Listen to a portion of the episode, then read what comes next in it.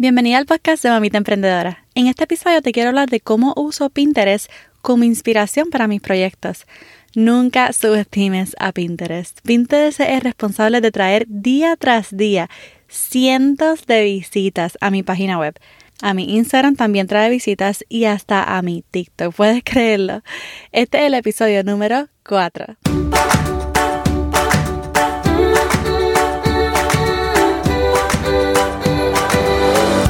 Este es el podcast de la mamita emprendedora. Mi nombre es Jessica Nieves. Escucha aquí conversaciones para aprender cómo otro ha logrado alcanzar sus sueños y aprende los mejores trucos para abrir tu negocio, lanzar tu blog, manejar las redes sociales y mucho más. Eso no es lo único, hablaremos también de nuestra vida de madres y cómo hacer de todos nuestros sueños poco a poco una realidad.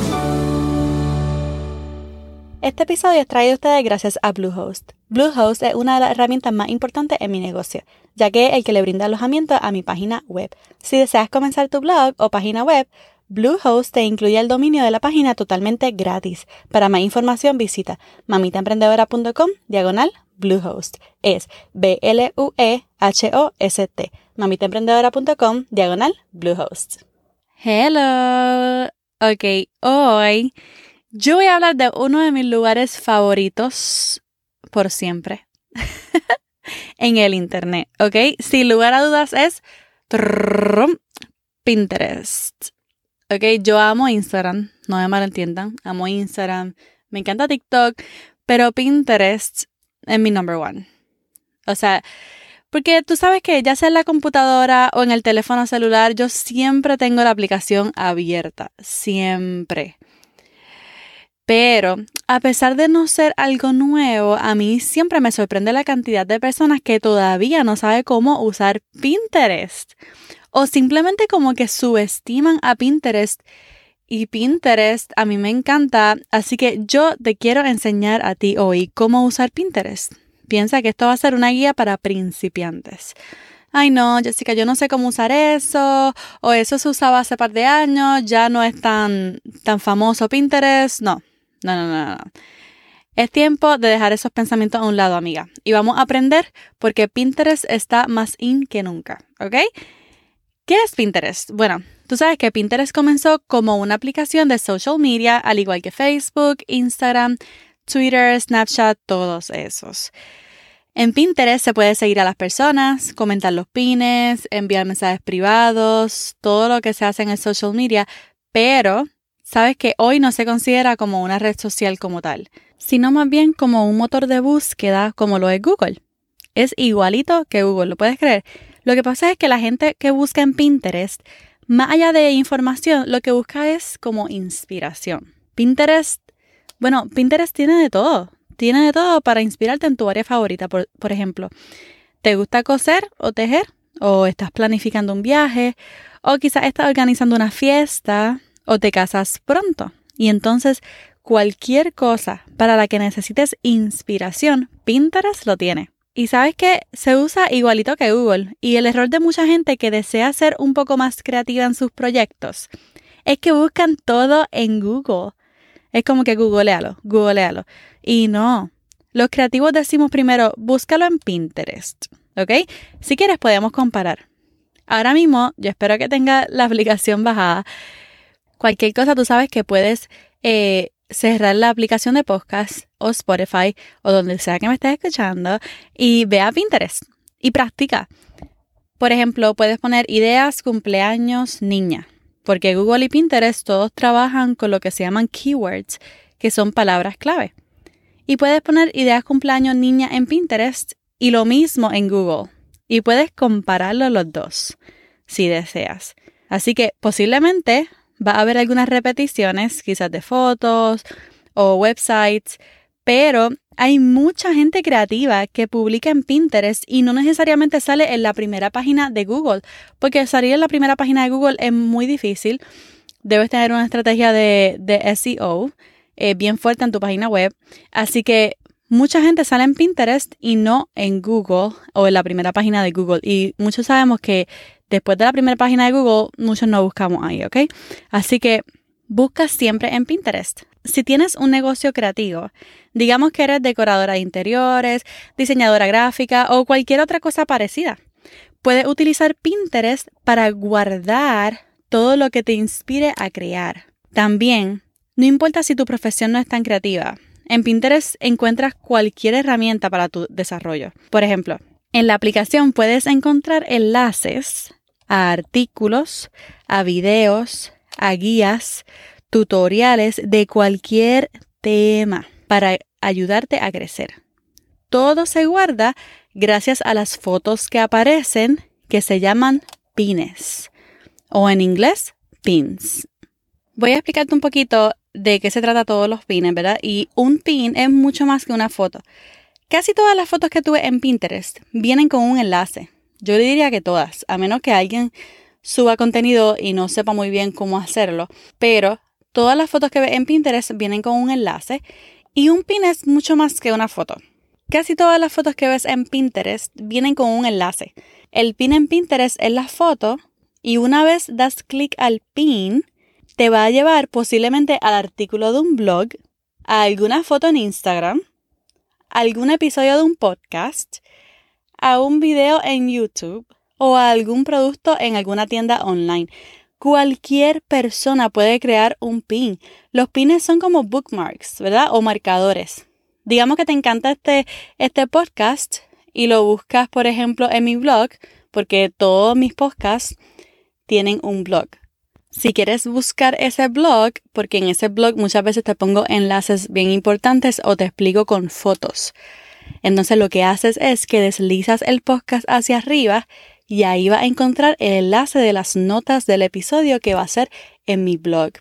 Y entonces ahí puedes guardar la foto del blog en Pinterest y se guarda automáticamente el podcast y el blog a la misma vez. ¿Viste? So, casi todas las fotos que tú encuentres en una página web que quieras guardar, asimismo la guardas en Pinterest guardando la foto y el enlace a la misma vez. Al hacer esto, tú guardas el artículo en uno de tus tableros para futuras referencias. Y a la vez, a la vez, tú compartes el artículo con todos tus seguidores dentro de Pinterest, ¿ok? Así que siempre que guardamos algo en Pinterest es como si lo guardáramos y lo compartiéramos a la misma vez. Ahora, ¿qué es un tablero? Los tableros son el sistema de organización de Pinterest. Un tablero guarda pins relevantes al título y a la descripción del tablero. Por ejemplo, vamos a viajar en el tiempo un momentito. 10, 20 años atrás. Tú tienes un bulletin board o un poster, ¿verdad? Y muchas revistas en tu casa. Entonces tú comienzas a cortar y a pegar, en paréntesis, o a pinear, cierra paréntesis va a pinear muchas fotos en ese bulletin board para crear un espacio de ideas y en muchas ocasiones un vision board. ¿Qué es un vision board? Un tablero de visión, si lo estoy traduciendo literalmente, es cualquier tipo de tablero o póster que muestra imágenes que representan lo que sea que quieres ser, hacer o tener en tu vida. Por ejemplo, digamos que te casas prontamente y llegó el tiempo de planificar. ese, momento es súper emocionante, ¿verdad? Que sí, cuando uno se va a casar y planifica todo. Qué bonito. Pero llegó el tiempo de planificar y luego de comprar todas las revistas de boda, decides comenzar a cortar y a pinear en tu tablero las fotos que representen tu estilo preferido y tu gusto para ese día tan esperado. Eso es lo que tú harías. Pero hoy en día vivimos en un mundo un poquito más digital y en lugar de compartir tu poster o el bulletin board que hiciste con tu wedding planner o tu séquito, tú vas a crear un tablero en Pinterest y los vas a incluir como colaboradores. Es más, si deseas mantener esa colaboración e investigación en privado, tú creas un tablero secreto y así comparten todo, lo que les guste o les inspire dentro del mundo de Pinterest para bodas, lo va a incluir ahí. Y ellos también podrían colaborar. Y entonces los tableros sirven para guardar pines bajo un tema en específico. Y dentro de ese tablero tú puedes crear más secciones bajo el mismo tema. Por ejemplo, puedes tener un tablero preparado con ideas para decorar mi nuevo hogar con las siguientes sesiones. Ideas para el cuarto de niñas, ideas para el cuarto principal, ideas para la sala de estar, ideas para la cocina, etcétera, etcétera. Y así, cuando llegue el momento de decorar la casa nueva y remodelar, ¡pum!